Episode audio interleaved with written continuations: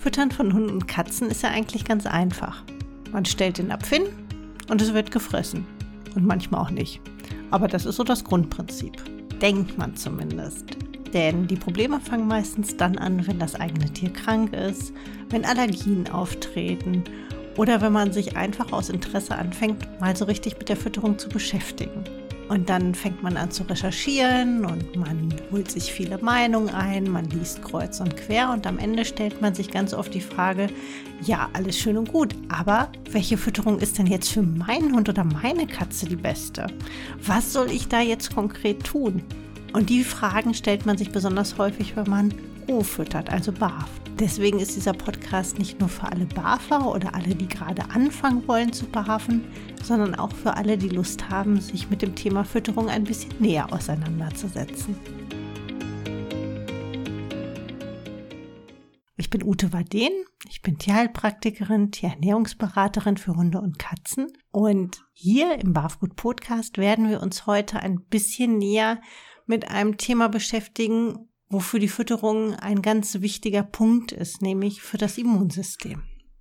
Das Immunsystem zu unterstützen oder zu stärken oder eben auch manchmal runter zu regulieren, ist ja ganz oft so ein Dauerbrenner-Thema. Also eins, was in ganz vielen Lebenssituationen einfach eine Rolle spielt und eigentlich auch von klein auf relevant ist. Aber gerade jetzt so zwischen den Jahreszeiten, also wenn der Winter endet und der Frühling kommt und dann einfach diese Wetterwechsel da sind, Nässe, Kälte, dann wieder warm, dann kommt der Fellwechsel dazu. Es sind alles so Situationen, wo das Immunsystem dann auch gefordert ist, wo der Stoffwechsel sich umstellen muss und wo bestimmte Vorgänge dann ein bisschen anfälliger sind als sonst. Und deswegen ist es immer ganz wichtig, dass man das Immunsystem sozusagen als Ganzes begreift und nicht nur eigentlich temporär unterstützt, also über einen kurzen Zeitraum, sondern dass man das Grundgerüst schafft, die Basis schafft, damit das Immunsystem gut funktionieren kann. Da ist die Fütterung einfach ein ganz wichtiger Punkt und sie ist es eigentlich schon von Geburt an, denn in den ersten Stunden geht es darum, dass die Welpen Cholesterolmilch bekommen also eigentlich innerhalb der ersten 24 Stunden nach der Geburt, was ganz wesentlich für den Erhalt und den Aufbau des Immunsystems ist. Sozusagen die Impfung mit der Muttermilch. Das andere ist natürlich, dass die Welpen auch ausreichend lange gesäugt werden. Deswegen, das hat man oft bei Katzen, dass sie sehr früh von der Mutter wegkommen, weil sie Findelkatzen sind oder weil eben die Katzenmutter zum Teil auch einfach zu schwach ist bei wildlebenden Katzen, um sehr viele Welpen durchzubringen. Und die werden dann zurückgelassen. Bei einigen Welpen ist es wirklich so, dass sie natürlich draußen gefunden werden und dann auch versorgt werden müssen auf den desolaten Zustand.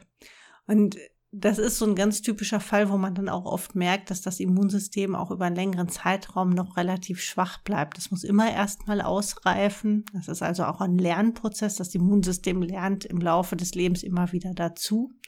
Aber wenn die Ausgangssituation, also die, die, ja, die Basis nicht stimmt, dann ist das immer schlecht auch fürs weitere Leben. Das muss nicht dauerhaft so sein, aber es kann eben auch im weiteren Verlauf Probleme geben. Genauso ist es, wenn sehr früh mit der Zufütterung begonnen wird, also außergewöhnlich früh. Und dann vielleicht auch mit einem Futtermittel, das wirklich sehr, sehr viele Inhaltsstoffe hat, sehr viele unterschiedliche Komponenten hat. Denn dann ist es so, dass das Immunsystem unter Umständen nicht unterscheiden kann, ob es sich um gute Futterbestandteile handelt, um Nährstoffe, oder ob es etwas ist, wo es reagieren muss.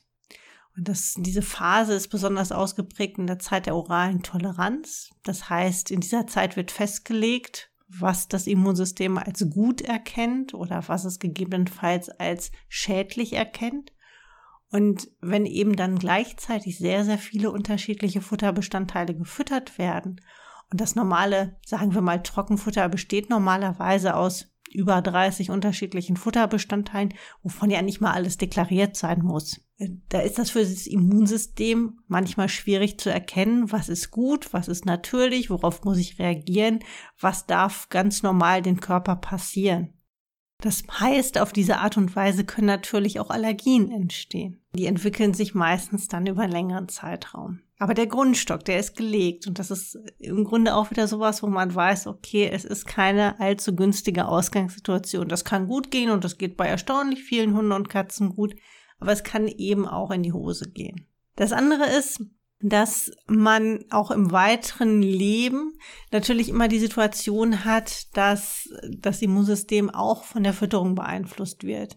Zwar ist das im Welpenalter nochmal eine andere Hausnummer, aber es ist trotzdem auch im weiteren Verlauf wichtig, dass man so füttert, dass das Immunsystem stabil bleibt. Und das ist insbesondere wichtig, wenn man mit Krankheiten zu tun hat, bei denen das Immunsystem in besonderem Maße betroffen ist. Das ist ja nicht bei jeder Krankheit so. Ähm, natürlich immer, wenn eine Entzündungsreaktion da ist, dann arbeitet auch das Immunsystem. Aber es gibt natürlich auch Erkrankungen, wo das eher indirekt eine Rolle spielt, zum Beispiel bei Krebserkrankungen. Da ist das Immunsystem sozusagen indirekt betroffen, weil es an dem Punkt, wo eine Zelle entartet, wo sie zur Krebszelle wird, nicht erkannt hat, dass dem so ist, also nicht frühzeitig diese Zelle eliminiert hat, sondern diesen durchkommen lässt. Jetzt haben Krebszellen leider auch sehr unterschiedliche Mechanismen und sehr schlaue Mechanismen, um nicht erkannt zu werden, also wirklich durch dieses Radar zu flutschen. Aber normalerweise entarten sehr viele Zellen im Laufe eines Lebens und die meisten werden tatsächlich erkannt und rechtzeitig eliminiert. Es ist natürlich nie so, dass man, nur weil das Immunsystem jetzt über die Fütterung optimal unterstützt wird oder vielleicht auch noch mit Zusätzen unterstützt wird, dass man dadurch die Entstehung von Krebszellen grundsätzlich verhindern kann oder das Immunsystem darauf trainieren kann, dass alle Krebszellen oder alles, was entartet, dann auch rechtzeitig erkannt wird. Also, dass man sozusagen über die Fütterung dann auch die Entstehung von Krebs verhindern kann oft ist eine Krebserkrankung wirklich dem Zufall geschuldet. Das ist halt so die große Unbekannte immer in der Entstehung von Krebserkrankungen. Aber man kann natürlich einfach eine gute Ausgangssituation schaffen, wo die Fütterung dann einfach auch eine wesentliche Rolle spielt. Genauso ist es auch bei Allergien. Man kann sie unter Umständen nicht vollständig verhindern und man hat nicht immer Einfluss darauf, dass sie nicht entstehen. Aber man kann zumindest das tun, was möglich ist, nämlich zum Beispiel nicht tausend unterschiedliche Futterbestandteile füttern, gleichzeitig füttern. Es geht ja auch meistens gar nicht darum, dass das notwendig ist, denn auch beim Barfen, man braucht nicht zehn unterschiedliche Fleischsorten. Beim Fertigfutter ist es so, dass viele dieser Komponenten für die Verarbeitung notwendig sind oder sie sind eben notwendig, weil das Futter ansonsten nicht ausgewogen wäre, nicht alle Nährstoffe enthält. Da geht es auch manchmal um die Konsistenz, um den Geschmack, dass es gefressen wird und so weiter. Das heißt, je weiter die Fütterung unter Umständen von dem weg ist, was eigentlich natürlich wäre, desto mehr Inhaltsstoffe brauche ich dann einfach auch. Und auch bei der Rohfütterung beim Barfen sollte man nicht einfach tausend verschiedene Fleischsorten nutzen und alles in den Napf schmeißen, was man eben so in Online-Shops oder vor Ort bekommt, sondern auch wenn es um Abwechslung geht, sollte man sich immer eine Fleischsorte inklusive Innereien, inklusive rohenfleischigen Knochen von einer Tierart frei halten, offen halten für den Fall, dass man im Laufe des Lebens wirklich mal eine Ausschlussdiät machen muss. Und das muss nicht immer zwingend der Verdacht auf Allergie sein, sondern das kann manchmal auch notwendig sein, um eine Allergie auszuschließen, wenn einfach ein anderes Krankheitsbild da ist. Zum Beispiel, wenn ein Hund oder eine Katze chronische Darmprobleme hat. Die können sehr, sehr viele Ursachen haben. Da macht man oft eine Ausschlussdiät, einfach um zu gucken, ob nicht doch die Fütterung irgendwas damit zu tun haben kann. Also, wenn Krankheiten auftreten, kann es einfach auch aus anderen Gründen notwendig sein, dass man sehr reduziert füttert. Deswegen ist es immer klug, wenn man sich das so ein bisschen frei hält, einfach, dass man da nicht noch suchen muss und auf Alligator und Elch und sonst irgendwas zurückgreifen muss, sondern vielleicht einfach mal keine Ziege, keine Ziegeninnereien, keine Ziegenknochen füttert, das nur als Beispiel, und die dann nur nutzt, wenn man sie dann auch wirklich braucht. Und für die Abwechslung ist es eben einfach auch nicht notwendig, so viel Unterschiedliches zu füttern. Das ist jetzt sozusagen das Grundgerüst. Aber was man auch immer machen kann, eben wenn der Bedarf da ist, wenn eine besondere Situation ist, wo das Immunsystem Unterstützung braucht, egal ob das jetzt quasi gefördert werden muss oder ob es nach unten reguliert werden muss, das sind besondere Maßnahmen, also dass man zeitweise mit Zusätzen arbeitet, mit Heilpflanzen arbeitet. Da gibt es ganz unterschiedliche Möglichkeiten. Aber wichtig ist immer, dass man sich erstmal klar macht, was möchte ich erreichen. Und dass man sich auch schlau macht, was man da überhaupt einsetzt und welche Wirkung das auf das Immunsystem haben kann. Die meisten Zusätze oder viele Zusätze haben einfach eine allgemein immunstimulierende Wirkung oder einfach eine Wirkung, die auf die unspezifischen Abwehrkräfte wirkt. Ja, also dass quasi die unspezifische Immunabwehr gestärkt wird. Das ist auch soweit in Ordnung. Aber es gibt sehr, sehr viele unterschiedliche Zusätze und gerade bei Heilpflanzen und Allergikern muss man immer so ein bisschen aufpassen. Und auch wenn eine schwerwiegende Erkrankung da ist, sollte man immer genau hinterfragen, was nutze ich da eigentlich? Ich sage das deswegen, weil der Markt unglaublich voll ist von sehr, sehr vielen unterschiedlichen, ja, Mischungen, Zusätzen, die das Immunsystem unterstützen sollen.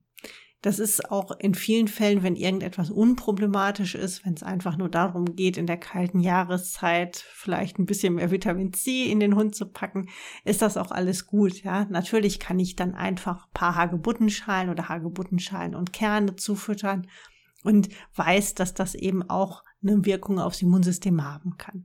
Aber wenn ich jetzt wirklich mit einer Erkrankung zu tun habe, wenn dein Hund krank ist und da das Immunsystem unterstützt werden soll, dann muss man genauer hingucken.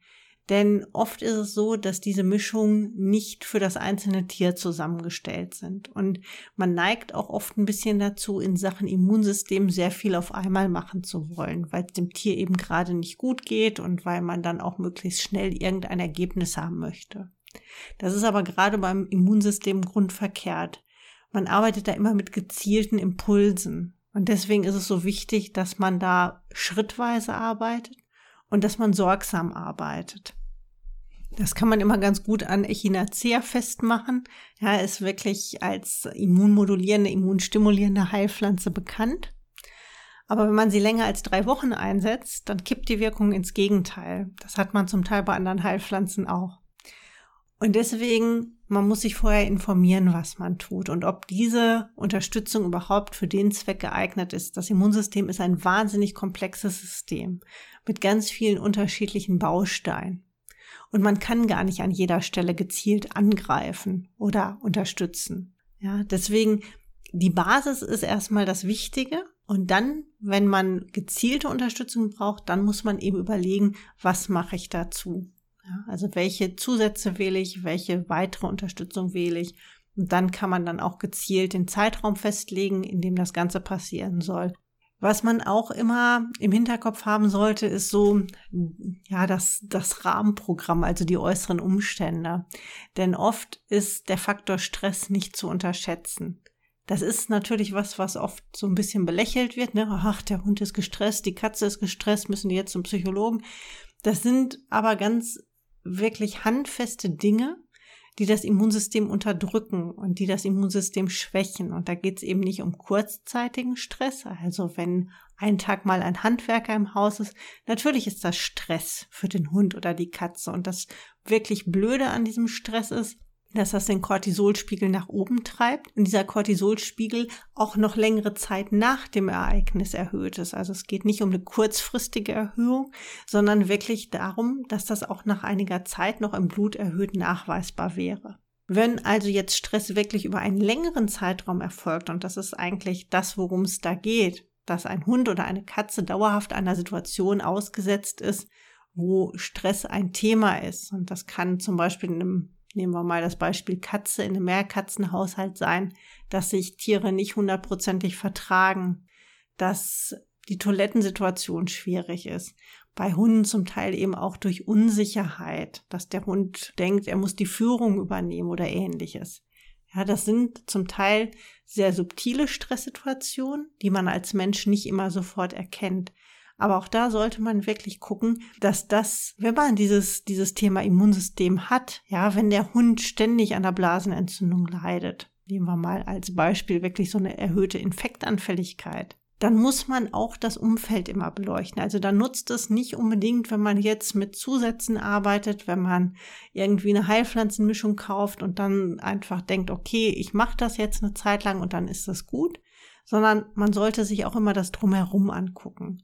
Und wenn man wirklich ein Tier hat, wo immer irgendwas ist, ja, wo immer phasenweise zumindest das Gefühl da ist, dass er, ja, dass da irgendwas nicht stimmt, dass das Immunsystem schwach ist, dann sollte man in jedem Fall auch eine gute Blutdiagnostik machen. Denn bestimmte Erkrankungen, zum Beispiel Anaplasmose oder ähnliches, die können eben zum Teil auch erst nach Jahren auftreten oder sich bemerkbar machen.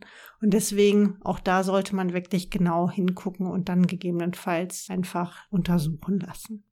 Dieses Thema Immunsystem ist wirklich sehr komplex und das ist ganz schwer, das wirklich jetzt so in einer einzelnen Podcast-Folge abzuhandeln. Es gibt aber im Blog noch den einen oder anderen Artikel, der sich direkt oder indirekt mit dem beschäftigt. Einmal zum Zink, beziehungsweise eben auch wie Zinkmangel sich auf das Immunsystem auswirken kann bei Hunden und Katzen. Und dann auch zum Immunsystem allgemein. Ich verlinke die einfach unten drunter. Und wer Lust hat, sich vielleicht auch beruflich mit diesem Thema Immunsystem auseinanderzusetzen, weil das muss man dann auch an der einen oder anderen Stelle. Es ist ab Juli wieder die Ausbildung zum Ernährungsberater geplant, also Start im Juli diesen Jahres. Und die Anmeldung ist ab jetzt möglich. Also einmal über die Website oder du schreibst mir einfach eine Mail, wenn du dich anmelden möchtest, dann schicke ich dir alles weitere zu. In diesem Sinne, mach dir einen schönen Tag mit hoffentlich einem stabilen Immunsystem und dann hören wir uns beim nächsten Mal wieder. Bis dahin, tschüss.